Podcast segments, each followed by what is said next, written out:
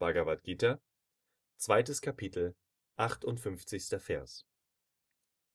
Wenn er so, wie die Schildkröte, die ihre Glieder an allen Seiten einzieht, seine Sinne von den Sinnesobjekten zurückzieht, wird seine Weisheit unerschütterlich. Kommentar Swami Shivananda Das Zurückziehen der Sinne ist Pratyahara, Abziehen. Der Geist hat die natürliche Veranlagung, sich äußeren Dingen zuzuwenden. Der Yogi zieht den Geist immer wieder von den Sinnesobjekten ab und heftet ihn auf das Selbst. Ein Yogi, der die Kraft von Pratyahara besitzt, kann auch an einem sehr belebten Ort Samadhi erlangen. Denn er kann seine Sinne in einem einzigen Augenblick zurückziehen. Heftige Geräusche und unbeschreiblicher Lärm lassen ihn ungestört. Selbst am Schlachtfeld kann er in seiner Mitte, im Selbst ruhen, indem er die Sinne zurückzieht.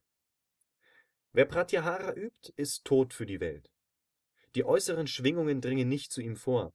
Zu jeder Zeit durch bloßes Wollen kann er seine Sinne unter seine vollständige Kontrolle bringen.